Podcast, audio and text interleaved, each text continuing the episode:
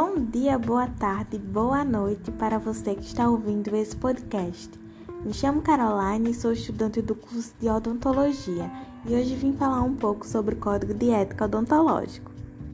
O Código de Ética Odontológico tem como princípio a estruturação de direitos e deveres, não apenas para o cirurgião dentista, mas também para técnicos, auxiliares e pessoas jurídicas que exercem atividades na área, em âmbito público ou privado. Ele tem como objetivo de evitar atos antiéticos, não só para o paciente, mas também para o profissional.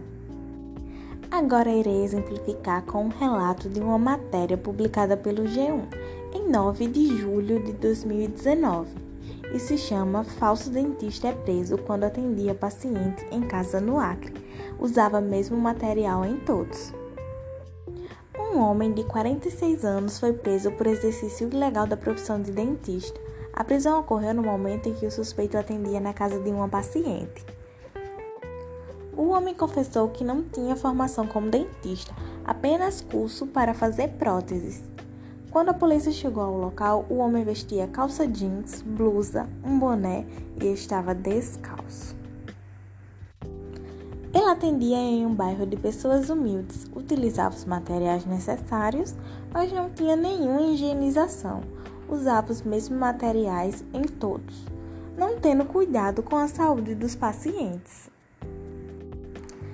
Além desse atendimento, a polícia falou que foram encontrados diversos dentes jogados fora no quintal da paciente, o que significa que o suspeito já havia feito outros atendimentos na casa.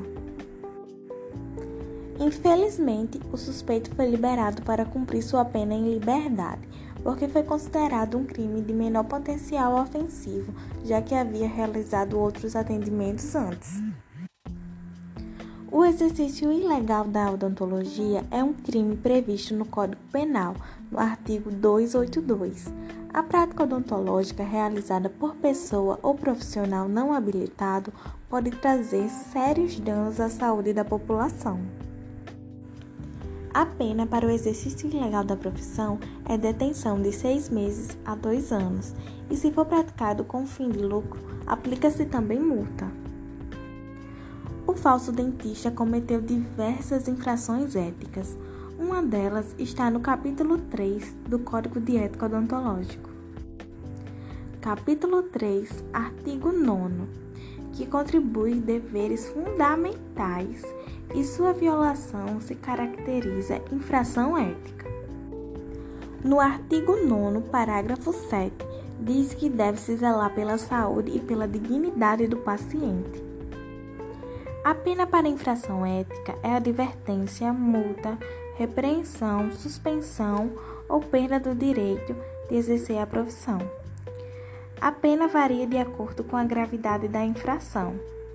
Se você souber de alguma suspeita da prática ilegal da odontologia, faça uma denúncia ao Conselho Regional de Odontologia da sua cidade ou região. Ajude a combater esse crime.